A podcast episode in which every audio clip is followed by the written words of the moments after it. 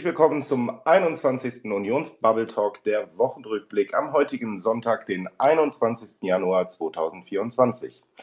Auch heute müssen wir auf einen angestammten Co-Host verzichten. Manuel wird aber vielleicht noch im Laufe des Abends zu uns stoßen. Umso mehr freue ich mich, dass traditionell auch heute Baha und Marcel bei uns sind.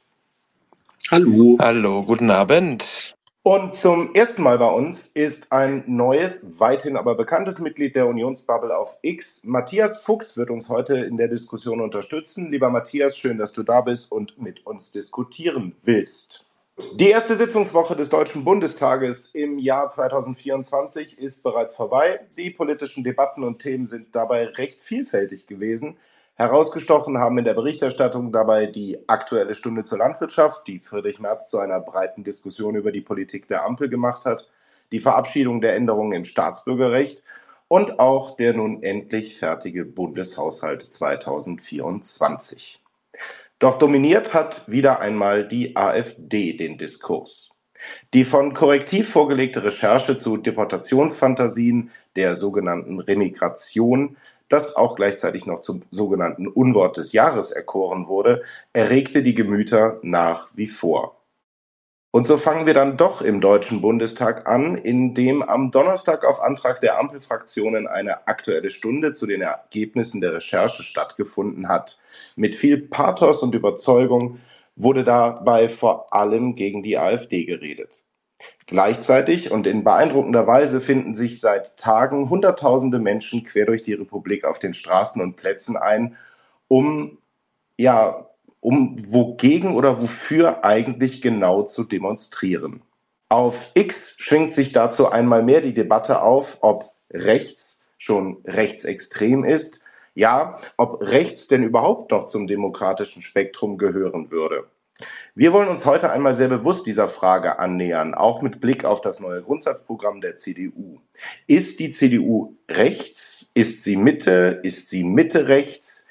Eine Verortung im Parteienspektrum erscheint ob der vielfach heute undefinierten Bestimmungen nicht mehr einfach.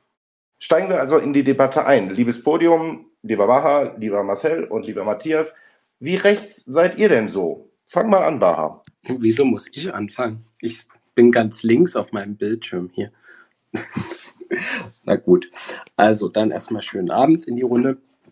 Und ähm, ja, ich freue mich, dass wir wieder spannende Themen diese Woche hatten. Und danke auch, äh, Daniel, dass du gleich mit dem, ja, mit der Frage eingestiegen bist, die, glaube ich, alle beschäftigen. Äh, wie rechts sind wir? Also ich bin in erster Linie nicht rechts, sondern wie man so schön sagt, Mitte. Ähm, aber darum geht es mir auch gar nicht. Und ähm, ich würde auch zunächst erstmal sagen, und ich glaube, das kommt in der Debatte einfach viel zu kurz, dass ich grundsätzlich toll finde, was aus der Zivilgesellschaft heraus da in den letzten Tagen gekommen ist. Also für mich ist das erstmal, und das habe ich ja auch mehrfach gesagt, eine tolle Sache. Und ich finde das großartig, wenn Leute sagen, okay, wir haben genug, wir wollen da einfach ein Zeichen setzen und ähm, da spielt es auch erstmal keine Rolle, welche politische Couleur du hast, sondern die gehen auf die Straße, die demonstrieren, steht jedem zu und es ist auch gut so. Und ähm, die meisten wollen klar bekennen, und das kenne ich auch aus meinem Umfeld, dass sie einfach keinen Bock haben auf eine AfD, ähm, die so stark ist. So, und das kann man eigentlich erstmal nicht schlecht finden unter Demokraten. Also ich wüsste jetzt auch nicht, was ich daran schlecht finden soll. Ähm, das Problem ist für mich bloß, was genau passiert denn da? Also mit welchem Effekt? Vor ein paar Wochen haben wir ja schon die Diskussion geführt, dass auf Worte am Ende Taten folgen müssen. Und ich bin einfach im Kopf schon ein paar Schritte weitergegangen und habe mir die Frage gestellt, ja, aber am Ende zählt, wo man das Kreuz macht. Und welchen Effekt, welchen Mehrwert bieten dann die Demonstrationen? Geht es darum, Menschen, die AfD wählen würden, zu sagen, hey, macht's nicht? Oder geht es darum, Nichtwähler zu mobilisieren? Oder die eigenen äh, Klientel und Freunde und Bekannte, die sowieso nie ein Kreuz dort machen würden, davon ähm, zu überzeugen, dass sie da richtig liegen. Mir fehlt tatsächlich neben dem wirklich starken Signal der guten Haltung und vor allen Dingen, glaube ich, auch der, ja, der Selbstvergewisserung, dass man einfach sehr, sehr viele Menschen in diesem Land hat, die demokratische Parteien wählen und die eben keinen Bock haben auf die AfD in Verantwortung, ähm, fehlt mir einfach der Schritt danach. Und da mache ich erstmal einen Punkt, weil ich glaube, diese Differenziertheit in der Debatte, die muss erlaubt sein und die müssen wir auch führen, weil am Ende des Tages kann es halt extrem kontraproduktiv sein. Und das ist momentan meine Wahrnehmung. Aber da bin ich mal gespannt, was meine Kollegen dazu sagen.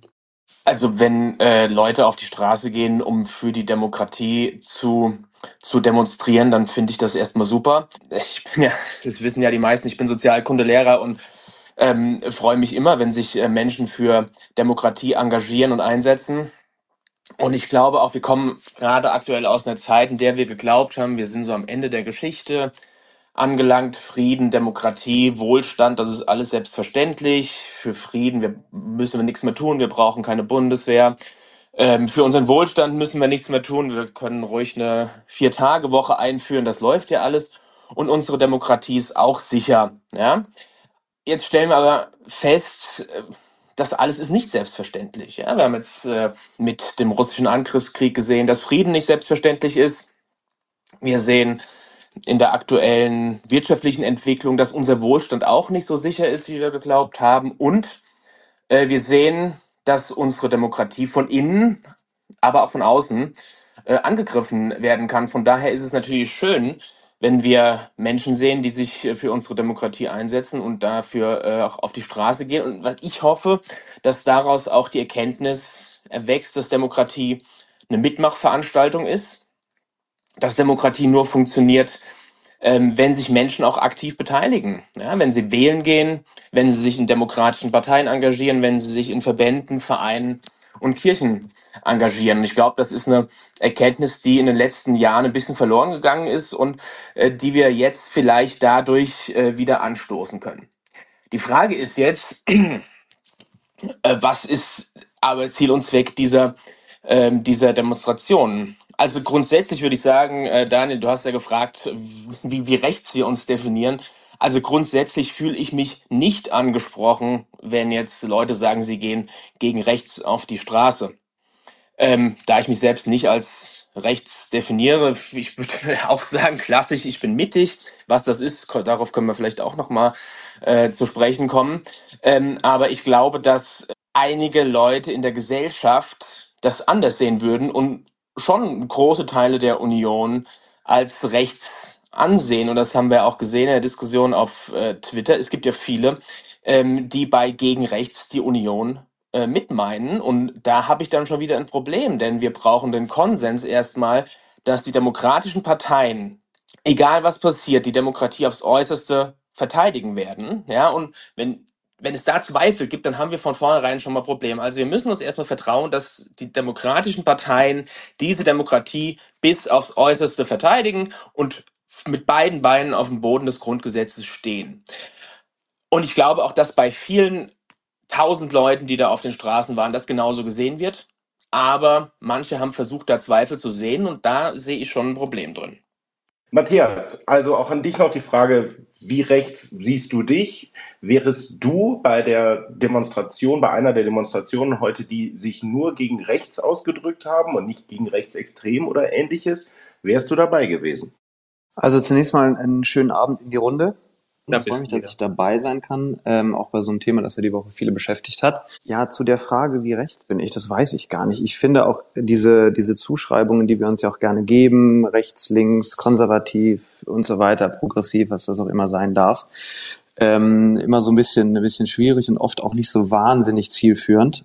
Deswegen würde ich vielleicht mit so einer mit einer anderen Beobachtung in die Runde starten. Erstmal, ähm, ich kenne den Wert dieser Demos ähm, doch an. Also ich muss schon sagen, das ist nicht schlecht, dass sich viele Leute in einer demokratischen Gesellschaft, die ja sonst auch immer so ein bisschen an der einen oder anderen Stelle gerne mal einschläft und viele Dinge für selbstverständlich nimmt, ähm, sich aufmacht und auch mal aus ihrer Bequemlichkeit rauskommt und sagt, boah, Moment mal, hier gibt's grundlegende Entwicklungen, die finde ich so nicht gut und ich möchte eigentlich nicht in einem Deutschland aufwachen, das sich politisch ähm, ganz krass zu dem verändert hat, wie ich es bisher kennen und schätzen gelernt habe und in dem Deutschland, wie ich meine Familie hier aufgebaut habe oder meine wirtschaftliche Existenz oder viele Dinge mehr. worauf deine Eingangsfrage, wie rechts äh, sind wir oder sind wir nicht, abzielt, ist ja diese Frage grundsätzlich nach dem Namen dieser Demonstration. Also wir demonstrieren gegen rechts. So. Und da würde ich tatsächlich fast so ein bisschen sagen, ähm, Marcel das gerade schön äh, so formuliert, ich fühle mich davon nicht angesprochen. Und die Frage ist natürlich, wer ist auf diesen Demonstrationen und wie sehen die Leute das? Und ähm, ich habe mich da vorhin auch hier bei dem Einstieg in die Debatte ein bisschen daran erinnern gefühlt, an, erinnert gefühlt an die Bauernproteste, wo ich so ein bisschen das Gefühl habe, die Leute suchen bei den Bauernprotesten die Ausreißer und die Leute, die dort auf den Demos offensichtlich sind zum Stören und die eigentlich den wahren Charakter dieser Demo so ein bisschen sprengen wollen. Und da sind viele Leute auf die Suche gegangen und haben diese Negativbeispiele sich rausgepickt. Und ich habe auch so ein bisschen das Gefühl, das haben vielleicht auch wir aus der, aus der christdemokratischen äh, Bubble die letzten Tage auch so ein bisschen gemacht und explizit so mal die Beispiele rausgesucht von Leuten, die auf so eine Demo gehen und vielleicht mit uns oder heute ist dieses äh, Foto von diesem Plakat Christian Lindner mit der AfD auf den Mond schießen rundgegangen.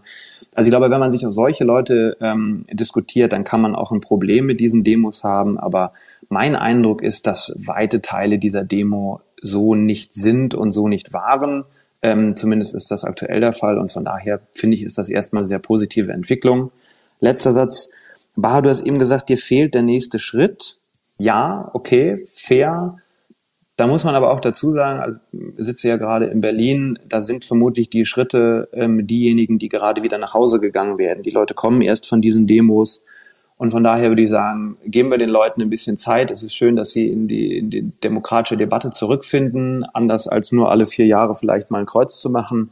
Ähm, und hoffen wir darauf, dass diese Schritte jetzt kommen. Ähm, und dann können wir vielleicht in zwei oder drei Wochen auch drüber sprechen. Sind sie ausgeblieben oder haben wir sie äh, nicht gesehen? Ähm, vielleicht habe ich mich da nicht klar ausgedrückt, aber also ich sehe das wie du, Matthias, äh, was die Demonstranten angeht. Um die mache ich mir ehrlich gesagt wenig Sorgen, weil ich tatsächlich der Meinung bin, dass wahrscheinlich dort über 90 Prozent ähm, wählen gehen und wahrscheinlich auch äh, über 90 Prozent sowieso demokratische Parteien wählen. Ähm, ich bezog mich mehr auf die Frage, was machen wir politisch? Also wir wissen ja, dass viele der Gründe, warum die AfD erstarkt sind, ich versuche jetzt mal nicht äh, polemisch zu sagen, die Ampel ist schuld, sondern viele der Punkte, weshalb die AfD dort steht, wo sie steht, letztendlich auf die Unzufriedenheit mit ähm, der politischen Führung in diesem Land zusammenhängen. Und da können wir quasi noch so fröhlich sein über die Demonstranten, die vielleicht Nichtwähler aktivieren, reaktivieren, vielleicht Leute sogar für Parteiengagement werben. Ich habe heute gesehen, die SPD wirbt natürlich gleich wieder um Mitglieder ähm, äh, passend zu, zu den Demonstrationen. Ist ja auch alles fair und richtig. Aber wenn da nichts folgt im Sinne der Veränderung im politischen Berlin, also in der Ampelpolitik, dann bleibt bei mir wirklich ein großes Fragezeichen, wofür die Zivilgesellschaft das am Ende gemacht hat. Vielleicht hast du darauf eine Antwort. Also wenn ich darauf ähm, äh, eine Antwort hätte, dann äh, hätte ich die mit Sicherheit schon formuliert und irgendwo zum Besten gebracht. Äh, das ist natürlich klar. Ja. Genau, genau. ähm, nein, okay, dann hatte ich dich vielleicht etwas missverstanden, aber dann würde ich es mal, würde ich es mal so formulieren. Natürlich klar, ähm, diese, dieser, ich sehe das, was gerade die die Höhen, den Höhenflug der AfD angeht, als ein als einen kurzfristigen Spike, der sich natürlich einfach aus dieser wahnsinnigen, ähm, wahnsinnig hohen Unzufriedenheit ähm, mit der Ampel speist. Aber trotzdem oder anders, diesen kurzfristigen Spike, den kann man nur auch mit politischen und wahrnehmbaren politischen Veränderungen in der Bundesregierung herbeiführen, wie die am Ende aussehen. Ähm, da hat sicherlich jeder von uns seine eigene Vorstellung von. Mhm. Aber eine mittel- bis langfristige Veränderung erfolgt ja tatsächlich gerade dadurch, dass sich auch wieder mehr Menschen für Politik interessieren und auch mehr Menschen in Parteien um Ideen ringen, um Ämter kandidieren und dass eben die Parteien nicht mehr so ein ja, wie will ich sagen, so ein schwer verrückbarer, schwer reformierbarer Haufen sind, sondern dass da tatsächlich ein Ideen- und auch ein Personalwettstreit stattfindet und dass ein wirkliches Leistungsprinzip auch wieder in Parteien gilt. Aber und ist das wirklich so, Matthias? Ich habe gerade gelesen, dass die SPD noch nie so viele Mitglieder verloren hat seit 2019. Genau, also aber deswegen baue ich genau auf das auf, was du gerade sagtest. Du sagst es, die SPD versucht Mitglieder zu gewinnen durch diese Demos und ich denke mir so, ich hoffe es, weil dann hoffe ich auch darauf, okay. dass daraus wieder ein Wettbewerb entsteht, der zu einer Verbesserung führt. Und die, die Verbesserung in der Art und Weise, wie Parteien Mitglieder binden und ähm, Menschen für sich begeistern und dann auch ihrem verfassungsgemäßen Auftrag nachkommen, und zwar die Willensbildung des Volkes zu gestalten, dafür braucht es wieder mehr Mitglieder, dafür braucht es wieder oder was, was wieder, dafür braucht es Reform in den Parteien. Das geht ja ehrlicherweise, ähm, hört das nicht nur bei der Ampel auf, sondern betrifft uns ja auch als, als Christdemokratie selbst. Und von daher, wenn das vielleicht ein Anschluss ist, dass jetzt doch fünf oder zehn Prozent der Teilnehmer, die da die Tage rumgelaufen sind, sagen, ach, dann gehe ich halt doch mal irgendwo hin und engagiere mich doch mal und kümmere mich doch nicht nur immer um das, was vielleicht mich unmittelbar betrifft, ähm, dann wäre ja auch schon mal viel gewonnen. Da bin ich bei dir und ehrlich gesagt war das vor ein paar Tagen, ich weiß gar nicht, mit wem ich darüber diskutiert habe, mein Punkt. Da ging es gar nicht um die Demos direkt, sondern da ging es grundsätzlich um, ich sage jetzt mal, die Kampagne, die ja auch die SPD zum Beispiel in Berlin jetzt zur, zur, zum, zur Nachwahl gestartet hat. Wenn diese Kampagnen und jetzt meinetwegen auch die Demonstration dazu führen, dass alle Parteien Menschen politisieren und sie als Mitglieder versuchen zu gewinnen oder halt, wie gesagt, ähm, ja, ich sage mal, Nichtwähler, die vielleicht einfach politikverdrossen sind, wieder vom Sofa hochkriegen, dann wäre das ja tatsächlich ein hehres Ziel und sehr zu begrüßen. Ähm, ich sehe momentan leider nicht, dass es so genutzt wird, aber vielleicht bin ich da auch zu pessimistisch. Bevor wir zu Auswirkungen etc. kommen, würde ich gerne nochmal wieder an den Anfang der Frage zurückgehen, weil die Aufregung und die Erregung, insbesondere auf X, war jetzt ja wirklich den ganzen Tag über, wie auch schon gestern in Teilen, einfach die Frage ist, ob rechts überhaupt noch zum demokratischen, wie wir das immer so schön nennen, Verfassungsbogen gehören. Und wir kennen ja auch diese Debatte in der Union intern. Über Monate kennen wir diese Debatte und auch mit Blick auf das neue Grundsatzprogramm, nämlich die Frage danach, wir haben unsere Wurzeln, dann gab es jetzt auf der Pressekonferenz in Heidelberg von Friedrich Merz nochmal den Satz, wir sind auch kon äh, konservativ. Über die Selbstbeschreibung, dass wir rechts sind oder Mitte rechts oder ähnliches, definieren wir uns da überhaupt noch? Und wenn ja, was definiert das denn in der politischen Ausrichtung noch? Ist es nicht vielmehr so, dass diese, diese rein einfachen Kategorisierungen heute überhaupt nicht mehr mit Inhalt hinterfüttert sind? Die Frage würde ich gerne nochmal den, an den Anfang stellen, ob wir uns überhaupt in diesem Spektrum, in der sogenannten Gesäßgeografie, wie das mal früher genannt wurde, ich glaube, es war Heiner Geißler, dass man, dass wir uns da mal die Frage stellen, brauchen wir überhaupt diese Definition noch? Weil, wie gesagt, über Monate, und wir kennen das alle aus der Unionsbubble auch, sobald mal irgendein Politiker von uns irgendwie was getwittert hat nach dem Motto, wir müssen hier gegen rechts stehen, hattest du automatisch seitenweise Tweets dazu von wegen, dass äh, rechts sei vollkommen legitim und es geht hier maximal ab rechtspopulistisch oder rechtsextrem. Und daher die Frage halt auch, haben wir vielleicht einfach den Kampf um diesen Begriff längst verloren und laufen da immer noch einem Gespenst hinterher? Wie seht ihr das? Alleine vom Begriff. Also wenn ich da direkt mal einhaken darf, ich habe äh, letztes meinen alten Mitgliedsausweis, CDU-Mitgliedsausweis gefunden und gesehen, dass ich dieses Jahr schon 20 Jahre dabei bin. Das äh, hat mich dann doch ein bisschen schockiert. Ähm, aber davon unabhängig, äh, ich weiß gar nicht, ob wir uns überhaupt jemals als rechts definiert haben. SPD und Linke und Teile der Grünen, die brauchen das, dass sie sich als äh, links definieren. Aber äh, ich habe das nie so wahrgenommen, dass wir uns als Union, als rechts oder dezidiert rechts äh, definiert haben. Es gab immer wieder die, die Töne von ja, gewissen Leuten, die immer sagen, ja, so Mitte rechts und so ist schon, ist schon in Ordnung. Aber ich glaube, als rechts an sich haben wir uns nie definiert, wie wir uns auch nie als reine konservative Partei äh, definiert haben. Wir haben uns immer als Volkspartei der Mitte definiert, die drei Wurzeln hat und haben da wahrscheinlich gedacht, okay, wenn wir jetzt als Volkspartei alle äh, Bevölkerungsgruppen irgendwie abdecken wollen, dann ähm, ist Mitte genau das, was äh, die, die Union ausmacht. Und natürlich kann man auch heutzutage die Frage stellen, wie aktuell dieses Rechts-Links-Schema überhaupt noch ist. Wenn wir uns jetzt äh, das BSW zum Beispiel mal angucken, dann äh, das stellt ja dieses äh, Schema eigentlich komplett auf den Kopf. Ähm, aber mein Eindruck ist, dass wir uns nie als, als rechte Partei definiert haben und das auch nicht brauchen. Ja, ich glaube, Marcel hat schon einen Punkt. Gleichzeitig, äh, ja, gibt es äh, nun mal den, den Willen und den Wunsch, Dinge zu vereinfachen. Und dann wird natürlich das Rechts-Links-Schema aufgemacht. Und da glaube ich, ist es auch fair zu sagen, dass es natürlich die CDU ist, die quasi Mitte rechts ebenfalls ja, steht. Ja, klar. Ähm, und mein, mein Problem rührt letzten Endes aus dieser Vereinfachung, die natürlich dann auch genutzt wird. Also wenn du hingehst und sagst, alles, was nicht links ist, ist schlimm, ja, dann kannst du das auch machen, aber es ist natürlich einfacher zu sagen, alles, was nicht äh, als alles, was rechts ist, ist schlimm. So, und wir, wie wir hier sitzen, wir wissen ganz genau, wir haben eine große Abneigung gegen jede Form von Extremismus und Radikale, ob sie rechts oder links stehen. Wir wissen aber, dass mit der AfD nun mal ohne Zweifel, gerade in Ostdeutschland, ähm, eine große äh, Gefahr äh, liegt, ja, und die ist nun mal rechtsextrem und nicht irgendwie linksextrem. Deswegen finde ich auch, das muss man klar benennen. Ähm, was allerdings dann passiert in der aktuellen Diskussion, ist halt, dass es vereinfacht wird. Und dann sind alle gegen rechts. Und aus diesem Slogan gegen rechts wird halt relativ schnell aber ein Verhalten, was alles, was nicht links ist, ist doof oder gefährlich oder wie auch immer.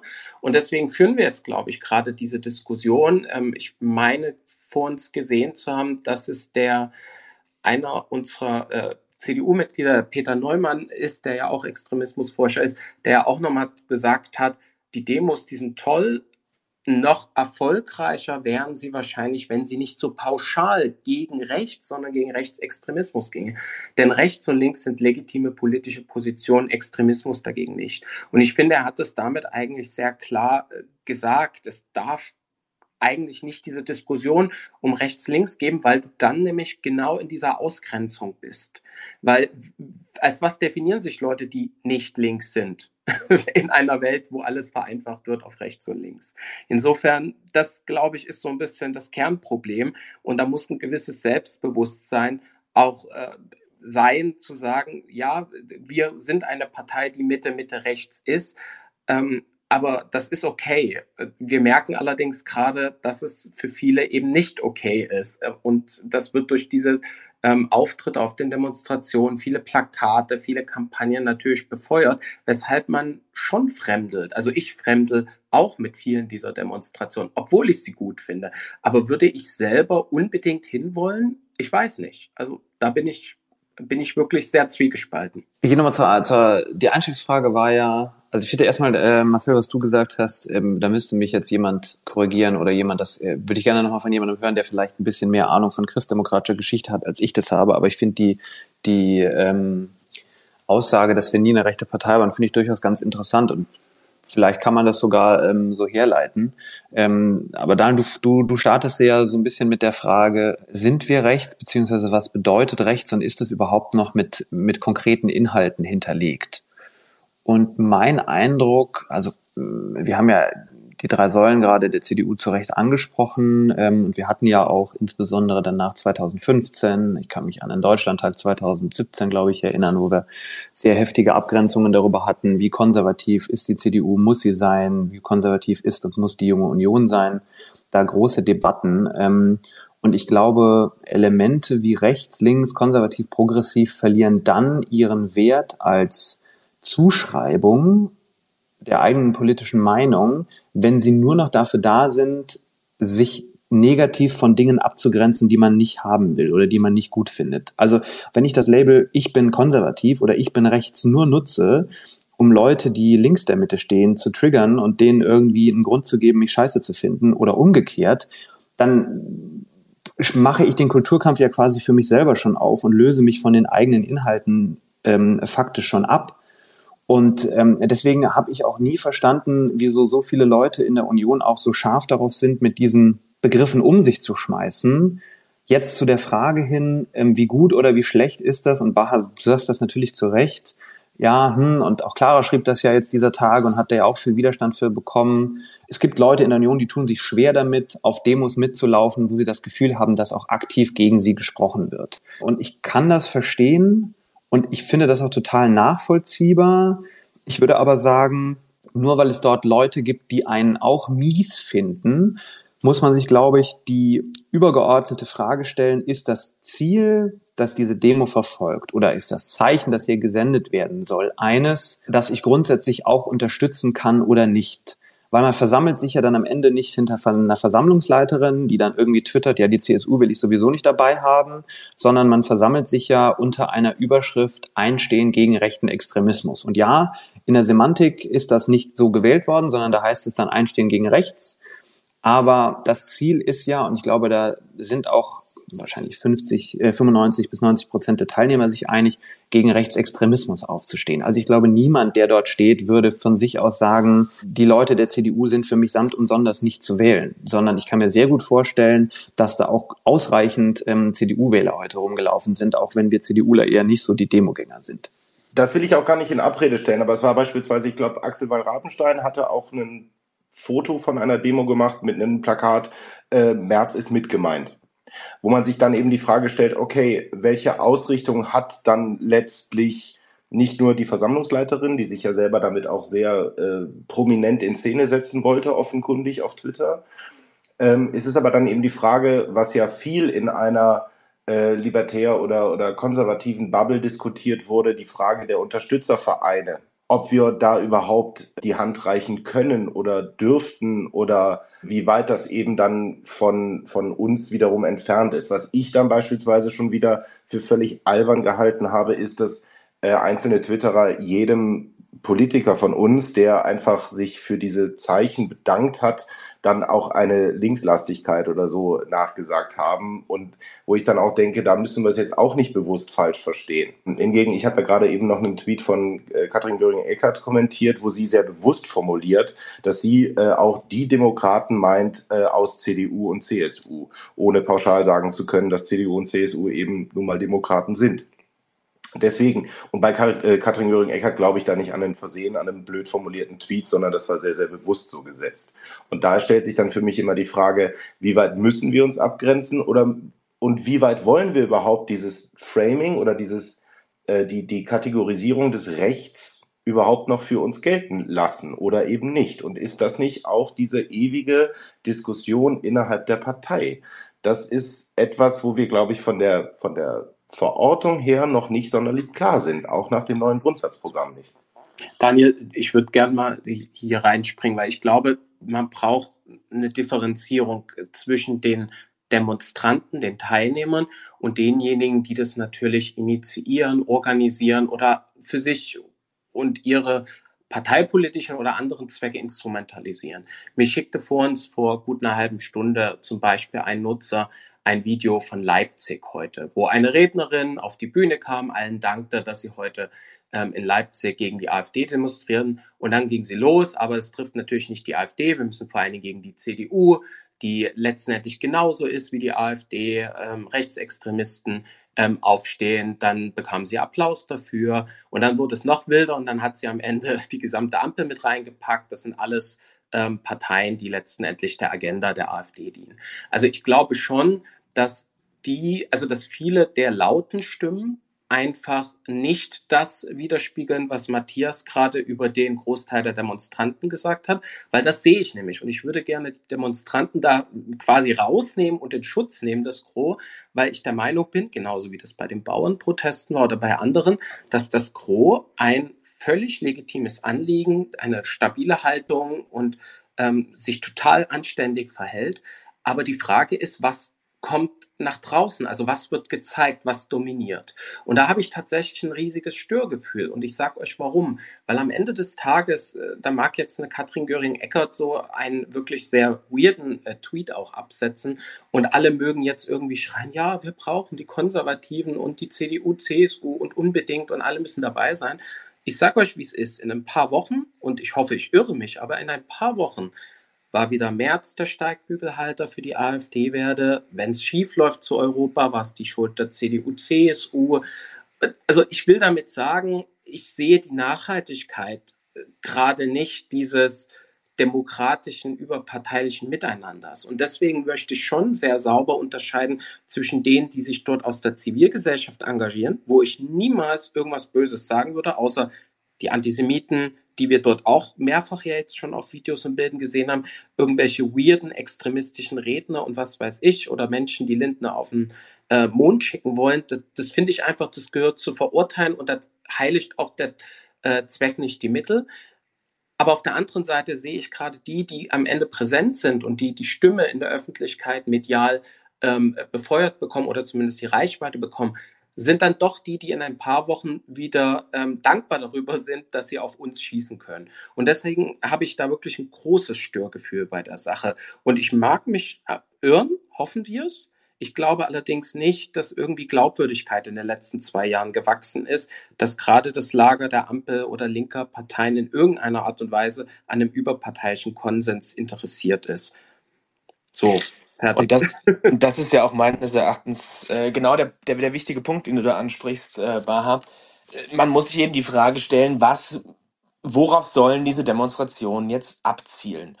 Wie gesagt, geht es darum, dass für die Demokratie und äh, gegen die Gegner der Demokratie demonstriert wird, dann ist klar, dann sind alle äh, Demokraten äh, aufgerufen, da mitzumachen und äh, alle Demokraten sind da auch nicht mitgemeint. Wenn wir jetzt aber die, die Situation in München uns mal anschauen, wo die Versammlungsleiterin da sagt, ähm, sie möchte eigentlich nicht, dass da äh, Leute von der CSU auftauchen, weil es ist ja äh, eine Demo gegen rechts und äh, da haben ja äh, CSU-Vertreter ähm, nichts verloren.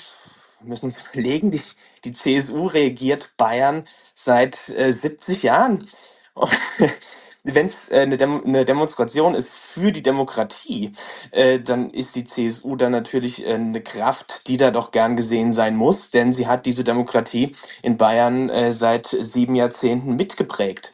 Wenn es allerdings eine Demonstration ist, was natürlich vollkommen legitim ist, gegen ähm, die Politik der bayerischen Staatsregierung, ja, dann muss man aber diese, diese Demonstrationen anders betiteln und kann nicht sagen, wir gehen jetzt für die Demokratie äh, auf die Straße. Und das ist eben das Problem. Hier haben viele versucht, ihr, ihre eigenen ähm, Agenten, sage ich mal, mit durchzusetzen. Auch einige Parteien oder Vertreter von Parteien haben versucht, das Ganze äh, parteipolitisch auszuschlachten. Und dann wird es natürlich wieder problematisch, weil dann stehen die eigenen Interessen wieder im Vordergrund und es geht dann am Ende doch nicht nur um die Verteidigung der Demokratie. Das finde ich gerade ganz spannend, was du sagst. Ähm, und bevor ich das jetzt nochmal an Matthias gebe, vielleicht noch den Gedanken dazu mit Blick auf diese aktuelle Stunde im Bundestag am Donnerstag. Ich weiß nicht, wer die von euch hat äh, hören können. Ich fand es halt sehr bemerkenswert. Äh, Lars Klingbeil hat für die SPD angefangen zu sprechen in einem sehr pathosschwangeren Duktus auch und äh, man stelle sich vor jeden Migranten in Deutschland. Danach kam auch Britta Hasselmann äh, mit unter anderem dem Zitat von Martin Niemöller, mh, wo ich schon zu den, zu den Reden jeweils gesagt habe, also es ist mir eigentlich ein bisschen zu viel selbstbezogenes Pathos und auch, dass wir in einer Debatte gegen die AfD, die es eben da eindeutig war, weswegen sich übrigens Thorsten Frei auch nachher Vorwürfe hat anhören müssen, dass er überhaupt in dem Kontext die Ampelpolitik kritisiert hat, dass da aber einfach der Punkt war, dass wir hier wirklich mit allem, was wir auch aus der Erinnerungskultur haben und gerade gerade Martin Niemöller, ich meine, das ist ja das, das ist ja so einprägsam äh, sein Zitat, ob wir da nicht auch über das Ziel schon hinaus sind. Friedrich Merz hat heute auch in seiner Märzmail und auch in diversen Interviews nochmal sehr dezidiert gesagt, wir können hier das, was da in Potsdam passiert ist, nicht mit der Wannsee-Konferenz vergleichen. Daher die Frage, Matthias, vielleicht auch an dich, hast du nicht eher auch dann den Eindruck, dass es, und Baha erwähnte vorhin schon, dass die SPD damit nun auf Mitgliederwerbung geht, den Eindruck, dass es auch aus den Ampelreihen, aus links-grünen Reihen eben eher nur was für die Selbstbespielung war und eigentlich nur die eigene Abgrenzung nochmal in der eigenen Bubble bestärkt hat. Ich glaube, dass die, die, die Ampel tatsächlich in so einer schwierigen Phase ist, dass die äh, natürlich jeden Moment, in dem sie mal nicht irgendwie äh, aus allen Ecken und Enden auf die Nase bekommen, auch mal als willkommene Verschnaufspause nutzen. Und ähm, dass wir jetzt eine Woche haben, wo vor allen Dingen für äh, die Gefahr für Menschen in Deutschland mit Migrationshintergrund gesprochen wird und über die Gefahr für die Demokratie und staatliche Institutionen gesprochen wird, die Ampel wahrscheinlich auch einfach und wenn nur zu einem Prozent mal ganz froh ist, dass nicht über sie und ihre Verfehlungen gesprochen wird. So, von daher, den Punkt würde ich so mitgehen und sagen, jo, das äh, nehmen die vielleicht dann auch mal mit, um irgendwie vielleicht auch mal wieder ein Momentum zu entwickeln und ihre Vision von progressiver Politik für Deutschland dann in den Vordergrund zu stellen und da auch nochmal selber für sich ein bisschen zu trommeln. deine Frage zieht da so ein bisschen darauf ab, trommeln die jetzt ein bisschen zu heftig, um sich selber irgendwie in ihrem eigenen in ihrem eigenen Saft noch mal ein bisschen erfolgreicher zu machen oder ein bisschen noch härter abzugrenzen, als sie es ohnehin tun. Das kann ich jetzt nicht. also die Frage ist halt, ist ist genau dieses Engagement, was ich auch einem Lars Klingbeil und ich nehme denen das alles ab, das ist überhaupt nicht der Punkt. Wir haben ja auch hier schon dezidiert gesagt, alle Demokraten werden sich dahinter versammeln können. Die Frage ist, dass sowas ja nie ohne eine Intention heraus auch passiert. Und ich fand das eben gerade an, in dieser aktuellen Stunde ähm, eben doch sehr, ja, ähm, aufgeladen. Ich fand beispielsweise sowohl die Rede von Konstantin Kuhle wie auch von Linda Teuteberg von der FDP, ähm, die einfach sachlich quasi am, an der Verfassung her argumentiert haben, sinnvoller an der Stelle als eben dieses Pathos-Schwangere. Ja, dieses, äh, dieses Pathos-Schwangere und dieses Pathos und große Worte und äh, Gedichte, die wir jetzt auch schon hatten gegen die AfD und Dingen vor Inhalten, das ist ja nun etwas, was ähm, die Ampel tatsächlich so ein bisschen zelebriert. Ähm, deswegen fällt man auch wahrscheinlich hier wieder in dieses Muster zurück, weil man es einfach kennt und weil man es jetzt die ganze Zeit schon mehr oder weniger so gemacht hat. Und weil es natürlich klar Abgrenzung nach außen hilft, auf immer zur, zur Selbstvergewisserung. Sagen wir es mal so, die, die Ampel nutzt die Atempause, die sie gerade hat. Ob sie daraus was macht, das steht nochmal auf einem anderen Blatt und insbesondere, ob sie daraus etwas macht, was ihnen bei den anstehenden Europawahlen und Landtagswahlen hilft, das wage ich mal in Zweifel zu stellen. Und auch äh, weil es gerade gefallen ist und den, den Satz möchte ich dann doch noch machen. Ähm, ja, Vergleiche mit der Wannsee-Konferenz, äh, die sind übertrieben. Ähm, ich hatte das vor anderthalb, zwei Wochen, glaube ich, so formuliert, die Leute, die da sitzen, ich kann mir gut vorstellen, dass die gerne auch schon ein paar Schritte weiter wären und ein paar wesentliche Schritte weiter wären. Und ich glaube, was man einfach sieht, ist, wenn diese Menschen die Gelegenheit hätten, die menschenfeindliche Politik zu machen, die sie machen wollen, dann werden sie es tun. Und die Frage, ob aus diesem Treffen von irgendwelchen verqueren Irren in Potsdam tatsächliche menschenfeindliche Politik und damit vielleicht dann tatsächlich irgendwann mal zu einer zweiten Wannsee-Konferenz wird. Die Aufgabe, das zu bewältigen, liegt ja an den demokratischen Parteien. Deswegen der Vergleich geziemt sich nicht, so wie sich alle Vergleiche und Analogien mit, äh, mit der NS-Zeit eigentlich äh, verbieten. Aber man kann sich schon durchaus auch mal so perspektivisch die Frage stellen, wenn diese irren Hirngespinste, die da vorgetragen werden, Politik werden, wie würden wir es eigentlich dann nennen? Und deswegen, man muss vorsichtig sein, man muss umsichtig sein und man muss darauf die geeigneten Antworten finden. Aber ja, es ist nicht 1937 und auch nicht 1938. Also wir haben Aufgaben als demokratische Gesellschaft und als Staat, aber wir sind weit davon entfernt, in einer Schwäche gerade äh, dazuliegen wie in der Weimarer Republik. Also da sollten wir uns dann tatsächlich nie schlechter machen, als wir sind. Und dazu dann vielleicht auch noch der Hinweis, wir haben dieser Tage und insbesondere, ich glaube, heute von zwei Bundespräsidenten jeweils unterschiedliche Einschätzungen zu der aktuellen Situation bekommen.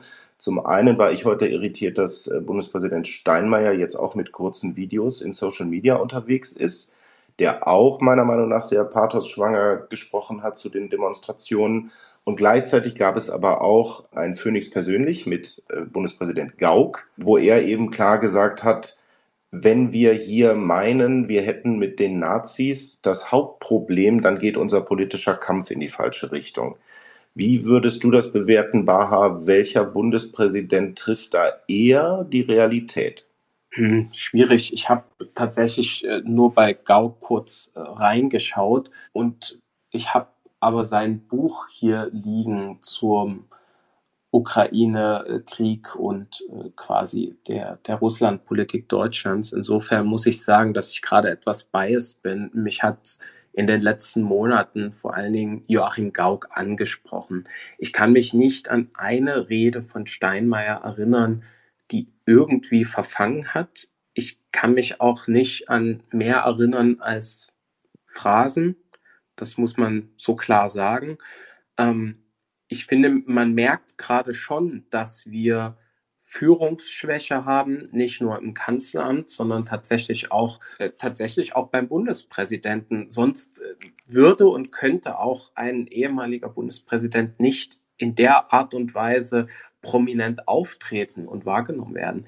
Also ich finde das aktuell dieses Land eine extrem große Führungsschwäche hat, um das mal kurz auf einen allgemeinen Platz zu heben, da mir jetzt tatsächlich ähm, die, die Einzelbewertung äh, schwerfällt. Und das, was Matthias gerade gesagt hat, fand ich eigentlich sehr schön treffend, ähm, weil das trifft auf die Ampel zu, wie auch eigentlich auf fast jeden in der politischen Führung gerade. Sie nutzen die Atempause. Ich glaube, sie brauchten eine Atempause. Sie haben sie gerade bekommen. Das mag perfide klingen, aber natürlich nutzen sie ähm, jetzt gerade die, die Gelegenheit, dass von ihrer Performance und ihrer Führungsschwäche abgelenkt wird. Und ähm, ja, in den Zeiten treten dann andere Persönlichkeiten auch mal hervor und äh, zeigen, wie, wie, wie wichtig sie doch sind und wie viel Gravitas auch ihre Gedanken und ihre Worte haben. Und das hat man bei Gauck, glaube ich, in den letzten Monaten sehr deutlich gesehen. Glaubt ihr denn, dass wir im Rahmen des demokratischen Spektrums diese gegenseitige Vereinnahmung gerade auch zu diesem Thema brauchen? Weil wir alle haben dieses Sharepick der SPD von Instagram gesehen äh, in den Farben getrennt, äh, aber vereint gegen Nazis oder ähnliches. Und da habe ich auch, also auch aus der Partei bei uns, erhebliche Vorbehalte gehört, dass wir das irgendwie teilen sollen, weil, also A, ist das ja eine Sache, die irgendwie sowieso für uns klar definiert ist, also zumindest aus unserem Selbstverständnis. Und das, was du eben schon gesagt hast, war halt immer die Frage, beim nächsten möglichen Moment stoßen die uns ja doch wieder aus der politischen Mitte heraus. Das heißt also, ist dieses Virtual Signaling, was wir da halt auch erleben, ist das etwas, was überhaupt über die eigene Blase hinaus trägt? Und dann sind wir wieder bei der Frage, was, er, was erwarten wir eigentlich danach und was soll damit überhaupt erreicht werden? Weil alle Kommentierungen, die ich bislang gelesen habe, sowohl auf Twitter wie journalistisch, ist immer die Feststellung, irgendeinen Wähler von der AfD wird diese Masse sowieso nicht erreichen. Das heißt, es muss ja irgendeine Schlussfolgerung kommen. Und da ist die Frage, ob die wirklich dezidiert quasi überparteilich gefunden werden muss oder ob wir dann doch wieder bei konkreter Politik sind. Denn beispielsweise die Kritik dieser Woche, dass die CDU dann gesagt hat, Freunde, wir können hier nicht erklären, dass wir eine, dass wir jetzt gemeinsam gegen die AfD stehen und in den relevantesten Fragen, wo wir das aus allen Umfragen heraus wissen, dann plötzlich wieder die diametral andere Politik machen, siehe Vereinfachung des Staatsbürgerschaftsrechts. Ich nehme den Ball mal direkt auf, weil du mich angesprochen hast. Ich glaube, und das hatte ich euch schon mehrfach äh, gesagt zuletzt im Jahresrückblick, ich glaube tatsächlich, dass wir maximale Unterscheidbarkeit brauchen in der Politik, in der Mitte, in der demokratischen Mitte.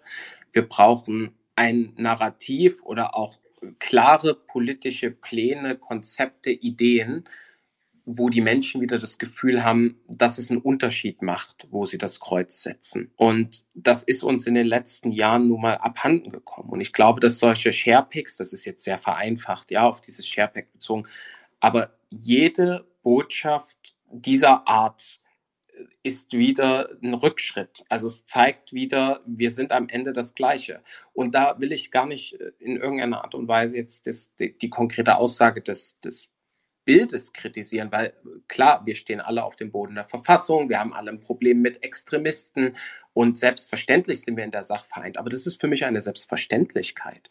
Das brauche ich weder irgendjemandem zu erzählen, äh, noch mich da irgendwie zu beweisen. Und Marcel hat es vor uns sehr klar gesagt das müssen wir uns gegenseitig zutrauen. Und ich traue das jeder anderen Partei in der Mitte zu, dass sie fest äh, auf dem Boden der, des Grundgesetzes steht und würde das niemals in Abrede stellen. Und genau deshalb frage ich mich, was bringt das? Das einzige Signal, was damit geschickt wird, ist, es gibt uns und es gibt die. Und jeder, der die Schnauze voll hat von uns, also quasi von der, von der politischen Mitte und dem Establishment oder wie auch immer, der hat momentan nur eine Alternative, um mal den Begriff zu benutzen. Vielleicht hat er zukünftig zwei.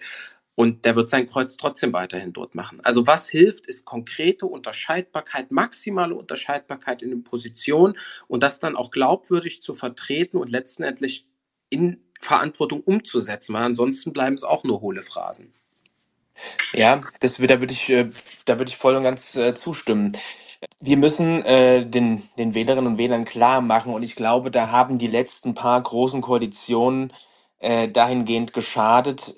Die haben nämlich den Eindruck erweckt, dass die großen beiden Volksparteien, die früher für äh, unterschiedliche Positionen standen, die für Unterscheidbarkeit standen, wenn ich eine andere Politik will.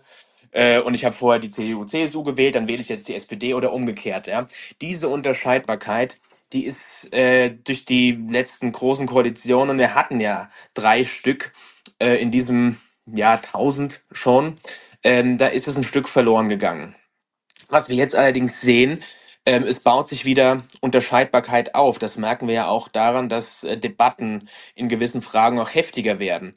Was wir da allerdings machen müssen, wir müssen diese Debatten zulassen, die müssen auch innerlich heftig und äh, ähm, ja müssen müssen auch mit harten Bandagen geführt werden. Was aber nicht passieren darf, ist, dass in dem Moment dann direkt, wenn eine Position kommt, die einem nicht genehm ist, dass man dann direkt mit der Keule Rechtspopulismus, mit der Keule äh, die AfD wird das genauso sagen und so weiter kommt.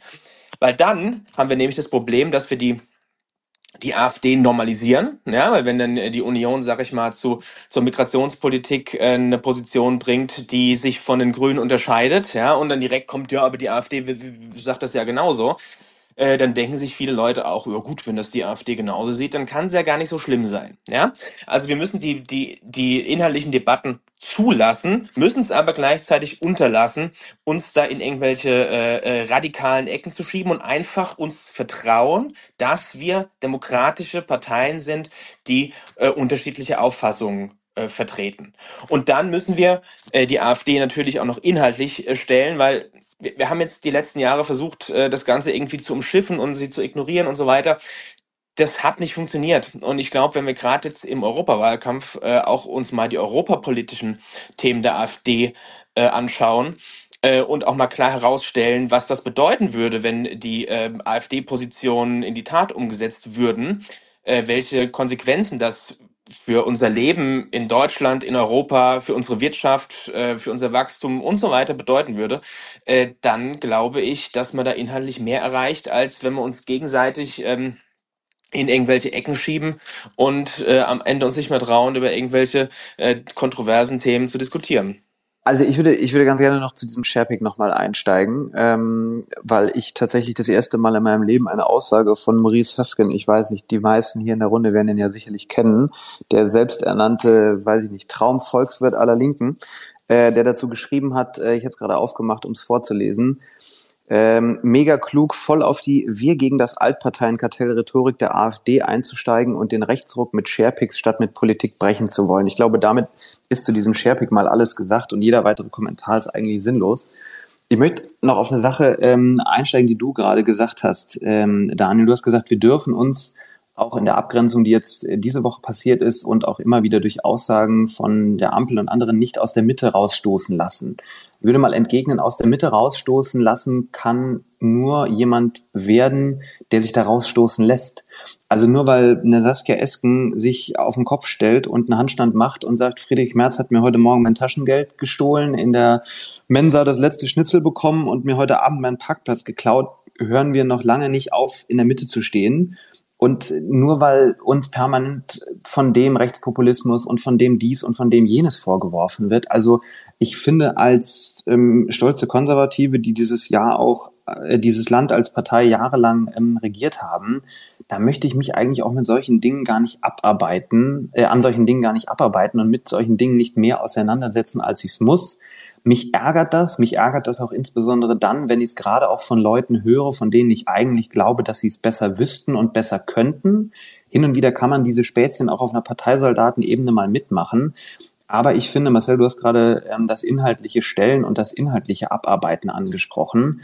Ähm, es ist auch erfrischend, wenn im Bundestag von rechts die ähm, Moralkeule oder andere Dinge kommen, wenn dann ein Redner von der Union ans Pult tritt und einfach ganz vernünftig runter, klar in der Sprache und inhaltlich fit seinen Antrag erklärt. Weil dieses gegenseitig, ihr seid so doof und ihr seid so doof und ihr seid so doof, das interessiert keinen Menschen und das interessiert auch niemanden außerhalb. Und deswegen, da darf man sich hin und wieder mal drüber ärgern und das ist auch hin und wieder mal ungerecht. Aber sobald das auch unsere Aufmerksamkeit in der Masse einnimmt und auch der Talk heute Abend zeigt ja, dass wir uns alle sehr damit beschäftigen, weil es auch einen durchaus ärgern kann und ärgern darf. Aber sobald das überhand nimmt, hören auch wir auf, inhaltlich gut zu sein und inhaltlich gut zu arbeiten. Ähm, und das dürfen wir uns nicht so ähm, auch diktieren lassen und von einer Ampel, die so unbeliebt ist wie noch nie eine Regierung seit Beginn der Aufzeichnungen erst recht nicht. Ja, kann ich nachvollziehen. Ich glaube auch, dass wir einmal noch differenzieren müssen, dass natürlich die Aufregung auf X äh, nochmal extrem höher ist.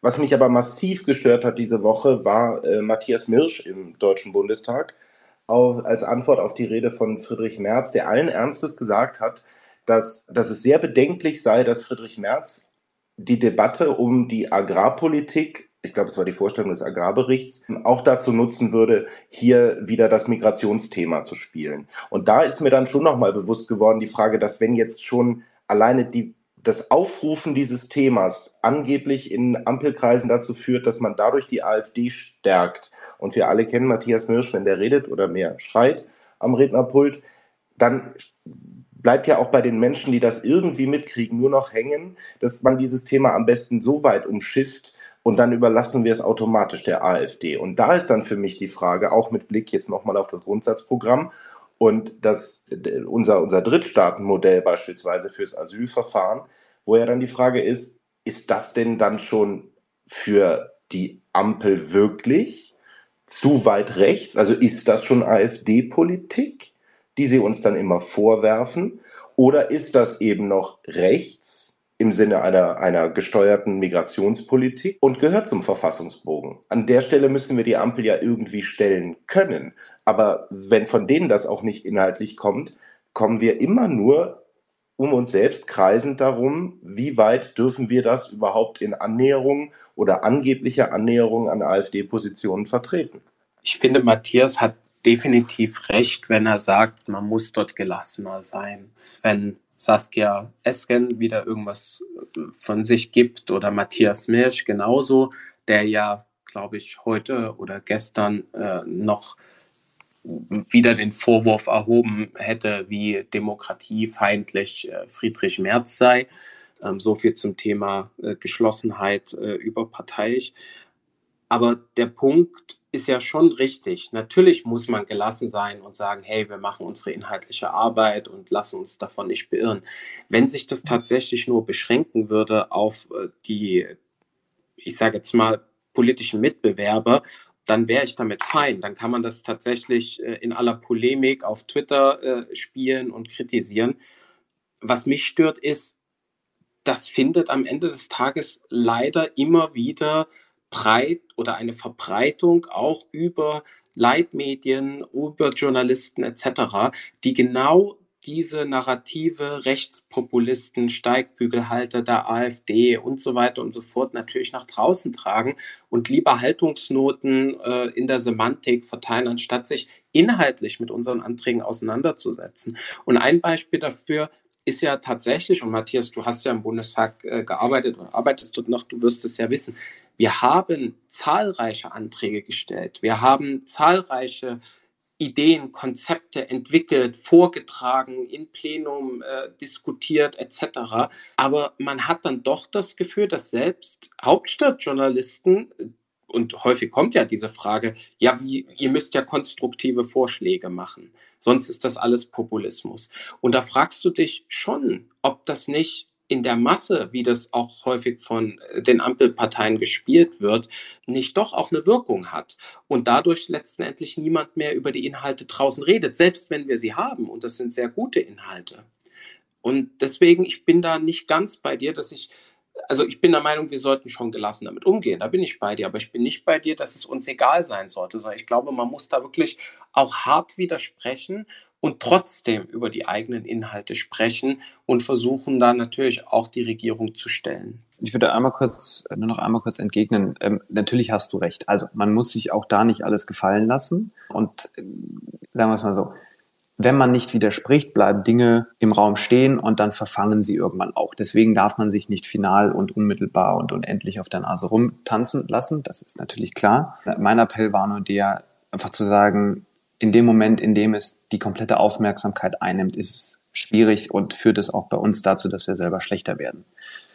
Man muss widersprechen, man muss auch, wenn man Interviews führt, dann im Vorfeld oder im Nachgang eines Interviews oder auch in dem Hintergrund einfach gewisse Dinge klarrücken aber, und das ist leider auch eine Tatsache, mit Inhalten durchzudringen ist 10, 15, 20 Mal so anstrengend wie mit einem schnellen, griffigen Statement oder einer plumpen Attacke oder anderen Dingen. Und deswegen, man muss an der Stelle die Long Road gehen, wie es so schön heißt, ähm, als Union. Und dann müssen wir uns einfach hinsetzen und gewisse Dinge aushalten und auch gewisse äh, Täler der Tränen durchschreiten und dann dort uns auch irgendwann wieder rausarbeiten. Ähm, um diese Diskrepanz zwischen Realpolitik und Ideologie auch in der Ampel aufzutun, muss man ja nur den Spiegel von letzter Woche aufschlagen. Da ist ein Doppelinterview drin vom Vorsitzenden der Jusos und vom Kieler Oberbürgermeister, auch SPDler. Und die unterhalten sich über Migrations- und Flüchtlingspolitik. Und ich will jedem, der das Interview nicht gelesen, noch nicht gelesen hat, den Spaß nicht verderben, es zu lesen, aber ein bisschen spoiler ich jetzt trotzdem. Ähm, der Kollege, ich glaube, Türmer von den Jusos lässt sich zwei oder dreimal dahin reißen, ah ja, und das darf man ja so nicht sagen, weil das spielt den Rechten so und so in die Karten. Und das kann man so nicht formulieren. Und nein, aber da haben wir auf dem Bundeskongress aber andere Anträge gemacht, während der Kieler Oberbürgermeister nebendran sitzt und relativ klar und relativ verständlich erklärt, warum in Kiel die SPD in der Verantwortung an Grenzen stößt, in der Aufnahme, in der Verteilung und in anderen Punkten. Und diesen Widerspruch in der SPD wahrzunehmen und ihn dann auch anzunehmen, indem man zum Beispiel dann als CDU sagt, ja gut, dann arbeiten wir halt kommunal über den Städte- und Gemeindetag beispielsweise mit solchen Realos in der SPD, vielleicht muss man in der SPD auch schon zwischen Fundis und Realos trennen zusammen und lassen die anderen Leute links liegen und ist, unterhalten uns mit denen nur noch, wenn es gar nicht anders geht, dann ist das vielleicht der Weg, den man gehen muss. Also nicht, dass ich jetzt hier die, das, das Patentrezept direkt äh, mir aus der Tasche ziehen könnte. Aber wie gesagt, wir dürfen uns in diesem Klein-Klein und in diesem Du bist doof, nein, du bist doof und der hat mir meine Förmchen geklaut und der mir meine Schaufel. Da dürfen wir uns nur so selten verlieren, wie es geht, weil es gibt diesen schönen Satz, wer sich mit einem Idioten streitet, ähm, der hat das Problem, dass aus der Ferne nicht erkannt wird, ob er der Idiot oder der Kluge ist. Und das ist leider dann auch das, was viele Menschen draußen, die nicht permanent aktuelle Stunden, Bundestagsdebatten und andere Dinge verfolgen, der Eindruck, ja, die kabbeln sich ja sowieso nur ähm, und da kommt ja eh nichts bei rum. Bah, ich dachte, du wolltest antworten, deswegen. Nee, ich wollte mich bedanken. okay, gut. Für mich ist da aber genau der Punkt von der Wahrnehmung dessen, was davon übrig bleibt. Und ich komme dann wieder auf die Frage zurück, müssen wir dann auch dieses Selbstbewusstsein im Endeffekt entwickeln, dass wir sagen, ja, okay, Freunde, das ist jetzt einfach mal eine rechte Position in eurem Auge wir erleben ja auch, und Matthias, du hast das vorhin schon mal gesagt, wir erleben ja auch, dass die Ampel sich jetzt nicht als links definiert, sondern da ist ja dieses neue Wort, dieses Progressiv irgendwann mal entstanden, wo auch keiner weiß, was das bedeuten soll. Aber ist es dann so, dass wir eben auch sagen müssen, ja, wir haben da jetzt auch eine rechte Position. Das klingt zwar in unseren Ohren hart, aber das ist nun mal die Beschreibung dessen. Weil was mir noch aufgefallen ist, auch wiederum in dieser aktuellen Stunde. Und was ich für sehr, sehr gefährlich gehalten habe, dass die Ampel das Thema überhaupt so prominent in den Bundestag gehoben hat, weil die AfD wusste es mit Bernd Baumann, der wirklich auch, wenn der will, ein rhetorischer Demagoge sein kann, um das mal so zu sagen. Der hatte eine Rede hingelegt, wo ich gesagt habe, okay, das waren wirklich, das war jetzt wirklich mal eine Bühne für die AfD, die nämlich einfach in einem Rundumschlag alle Vorwürfe etc. zurückgewiesen hat, unabhängig davon, was Alice Weidel danach vielleicht mal gemacht hat oder ihren Mitarbeiter entlassen hat. Und da ist die Frage, dass aus den Ampelparteien also dass insbesondere aus Rot und Grün eben nichts Inhaltliches entgegengesetzt wurde, sondern eben nur dieser Pathos. Und da ist dann die Frage, ist es dann unsere Aufgabe wirklich auch zu sagen, ja, wir besetzen rechte Positionen und müssen wir uns die Vorwürfe, dass das angeblich eben nur die AfD normalisieren oder gar stärken würde, gefallen lassen oder müssen wir da wirklich auch in die Auseinandersetzung gehen? Ich antworte einfach mal. Ja, äh, ich, ich würde sagen, auf jeden Fall müssen wir uns äh, oder müssen wir da Positionen vertreten, äh, bei denen wir uns den Vorwurf einhandeln und die, die Vorwürfe werden wir uns einhandeln, wenn wir in gewissen Fragen, gerade in der Migration, äh, andere Positionen vertreten als die Ampel. Ähm, da müssen wir uns am Ende natürlich gefallen lassen, dass wir da rechte Positionen vertreten. Ob es jetzt rechte Positionen im, keine Ahnung, politikwissenschaftlichen Sinne sind oder nicht, sei mal dahingestellt. Das Ding ist ja, ein großes Problem, was auch in der Bevölkerung als Problem aufgefasst wird, ist äh, die, die Migrationspolitik und die Flüchtlingspolitik. Äh, ich komme hier aus, äh, aus Aschaffenburg und im Nachbarlandkreis haben wir einen äh, grünen Landrat und der ist ja auch dafür bekannt, dass er häufiger mal bei Lanz und so, sonst wo Interviews äh, gibt und äh, der schlägt ja auch Alarm und wenn, wenn man den reden hört, äh, könnte man ja meinen, das wäre einer von uns.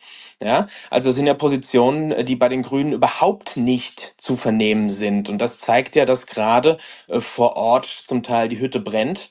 Die äh, Kommunen sind extrem un unter Druck und äh, die Menschen kriegen das ja mit. Und wenn das Ganze dann in der Bundespolitik ignoriert wird von der Bundesregierung, äh, sage ich mal, relativ stiefmütterlich behandelt wird und wir wissen, die Grünen haben halt andere Positionen äh, als wir, äh, dann verlangen die Menschen natürlich, dass äh, eine Opposition da andere, da andere Vorschläge macht. Und natürlich, ich erinnere mal an die, an die ganzen Vorschläge, die Horst Seehofer äh, gemacht hat mit Aufnahmezentren äh, vor den Grenzen und so weiter. Das ist ja dafür äh, von der damaligen Opposition in der, in der Luft zerrissen worden äh, für diese Vorschläge. Und das ist ja das, was die Ampel gerade jetzt auch umsetzt. Also ich meine, die haben ja da gewisse, äh, ich sag mal, Positionen, die damals als äh, stramm rechts galten, übernommen. Und von daher denke ich schon, dass wir uns, dass wir Positionen formulieren müssen, die sich natürlich von der Ampel unterscheiden und die am Ende uns auch den Vorwurf einhandeln werden, rechts zu sein.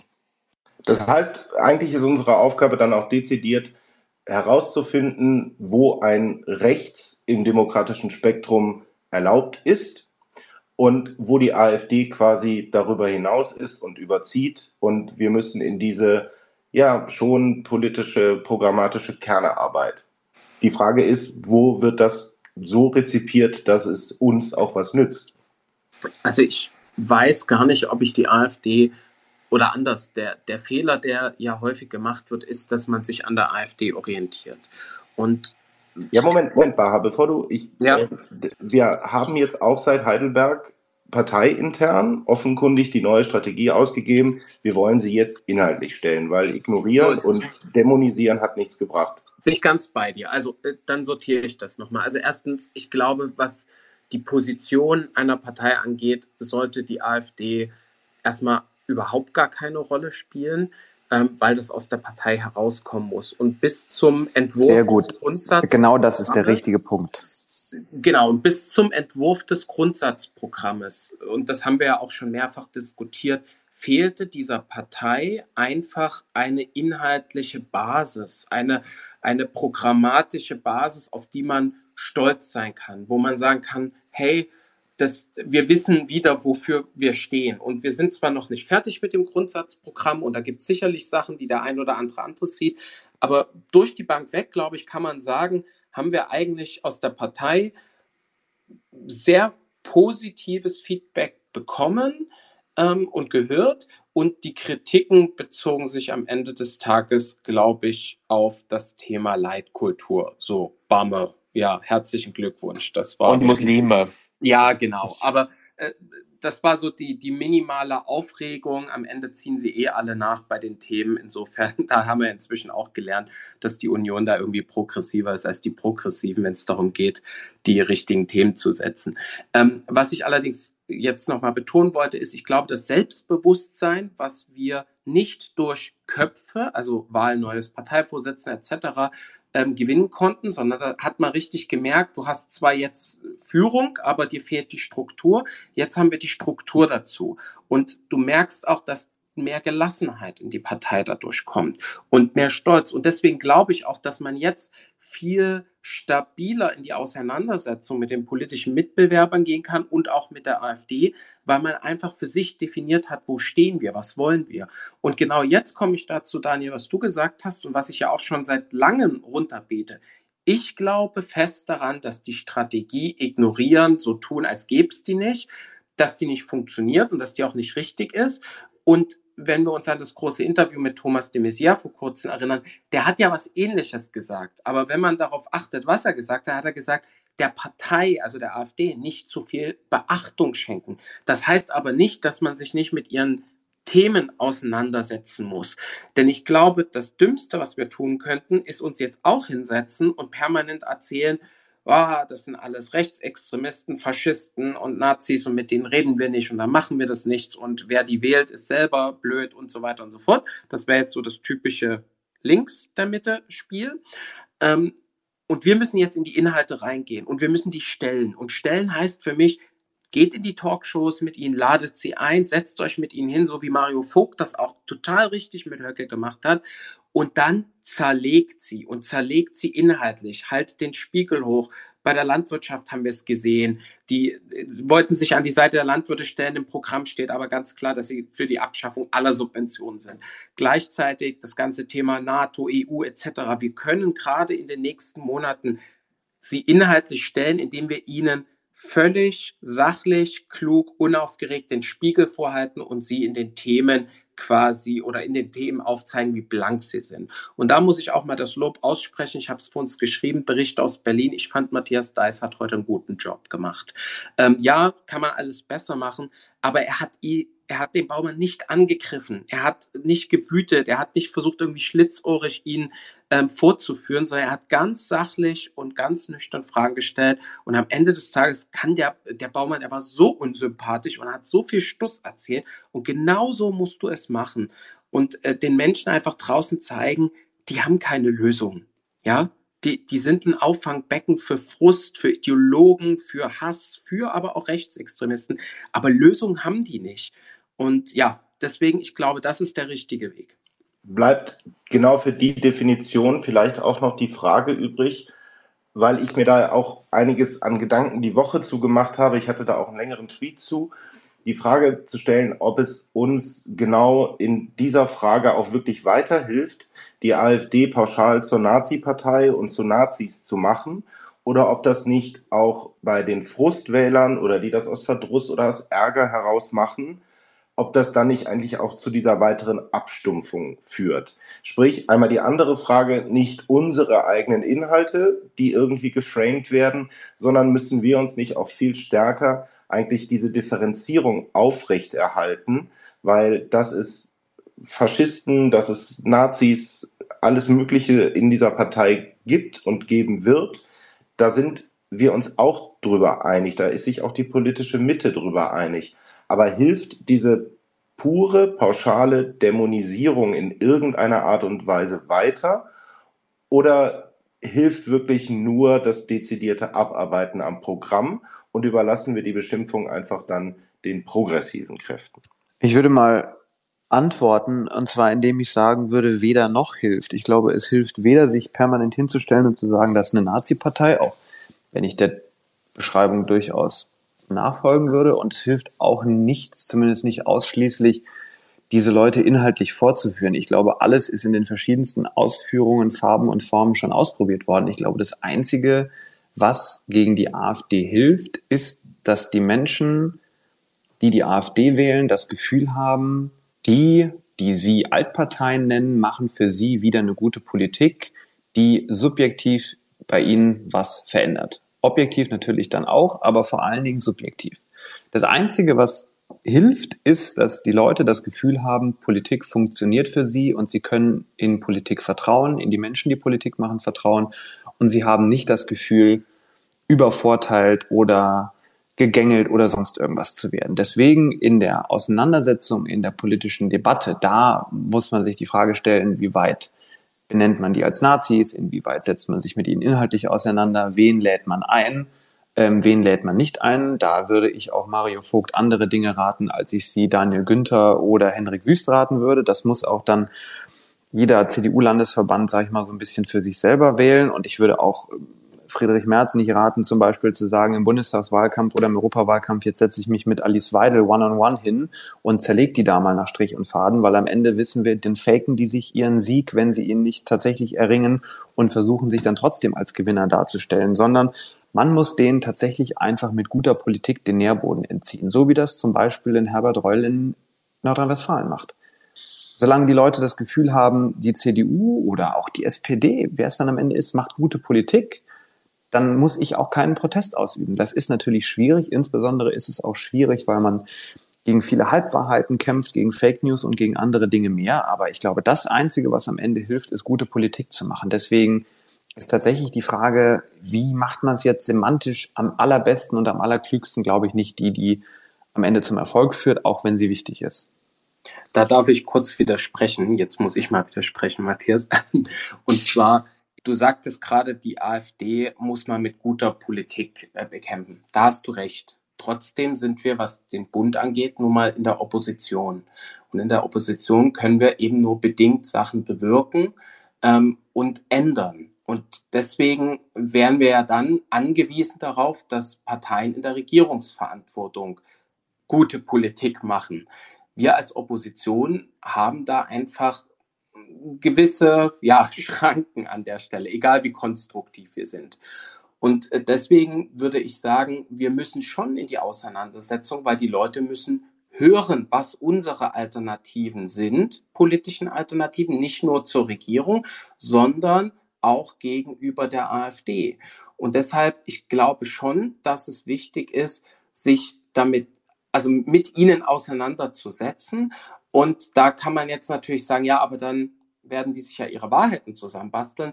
Das machen die aber sowieso. Also es wird sowieso so viel über die AfD geredet und es ist viel besser, sich mit ihnen auseinanderzusetzen und dann auch einfach aufzuzeigen, wo diese Truppe äh, letztendlich blank ist und wo sie in sich widersprüchlich und was weiß ich, wie radikal und dumm ist zum Teil, anstatt sie quasi einfach laufen zu lassen und sie suchen sich ihren, ihren ja, Resonanzraum woanders. Also ich glaube, die Kommunikation finden, findet sowieso statt und deren Narrative. Aber dann wäre es doch gut, wenn es einfach die direkte Konfrontation gibt, die auch im Markt draußen zu finden ist, weil die sucht man heute vergebens. Also da bin ich tatsächlich anderer Auffassung.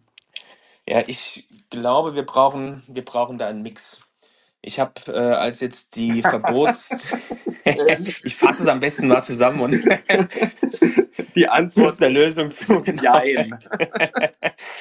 ja, ich habe mir jetzt in dieser ganzen äh, Verbotsdebatte, die da letzte Woche entbrannt ist, ähm, mal wieder die Rede von Götz Ali, das ist ein, das ist ein äh, Historiker, der sich äh, mit äh, der Rolle der Deutschen im Nationalsozialismus äh, relativ intensiv beschäftigt hat. Die Rede von Götz Ali ähm, im Thüringer Landtag zum Holocaust-Gedenktag, ich meine, es war 2019, äh, durchgelesen. Und ähm, er geht da auch ziemlich intensiv auf die, auf die AfD ein.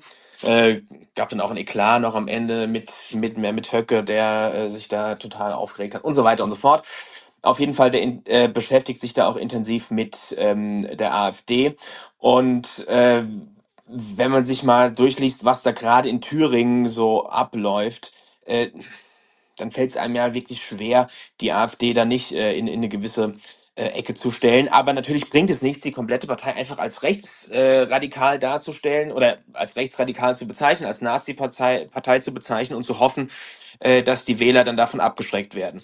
Ähm, was wir aber auch aus der Geschichte lernen können und wenn wir uns dann auch nochmal die die 30er Jahre angucken, dann war es ja so, wer hat damals äh, die NSDAP gewählt? Das waren nicht die vielen Arbeitslosen größtenteils, die im Zuge der Weltwirtschaftskrise arbeitslos äh, geworden sind. Das war vor allem die breite Mittelschicht, die Angst vom Abstieg hatte, ja? Angst vom wirtschaftlichen Abstieg, Angst äh, vom Wohlstandsverlust, die noch nicht mal davon betroffen war, unmittelbar, sondern die einfach nur die Furcht hatte, okay, äh, das, was jetzt hier passiert, das könnte uns am Ende auch irgendwann schaden.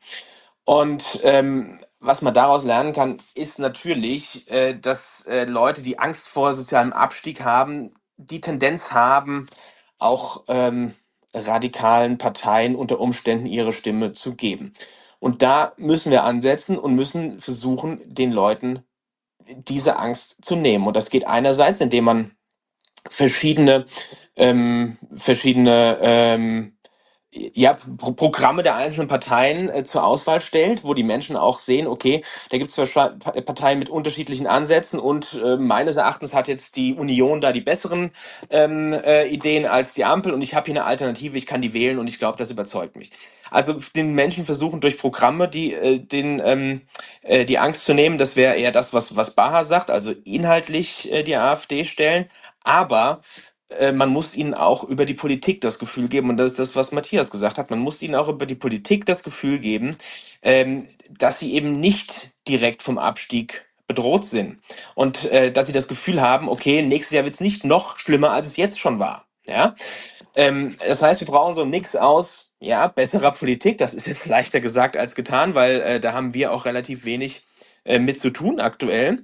Äh, also ein Mix aus besserer Politik und am Ende auch ähm, inhaltlichem Angebot, äh, um äh, den Menschen auch das Gefühl zu geben, okay, es bessert sich was direkt politisch und äh, die Parteien haben zumindest Alternativen äh, und haben Programme, die äh, uns in gewisser Weise irgendwie überzeugen. Vielleicht da und damit dann auch so langsam in Richtung Schlusskurve, wie das immer so schön heißt, vielleicht mal ganz kurz noch den Blick weg von der AfD und äh, hin zu der äh, angeblichen Abspaltung der CDU und äh, Hans-Georg Maaßen mit der WUP, wie wir sie letzte Woche schon getauft haben, die Werteunionspartei, die WUP.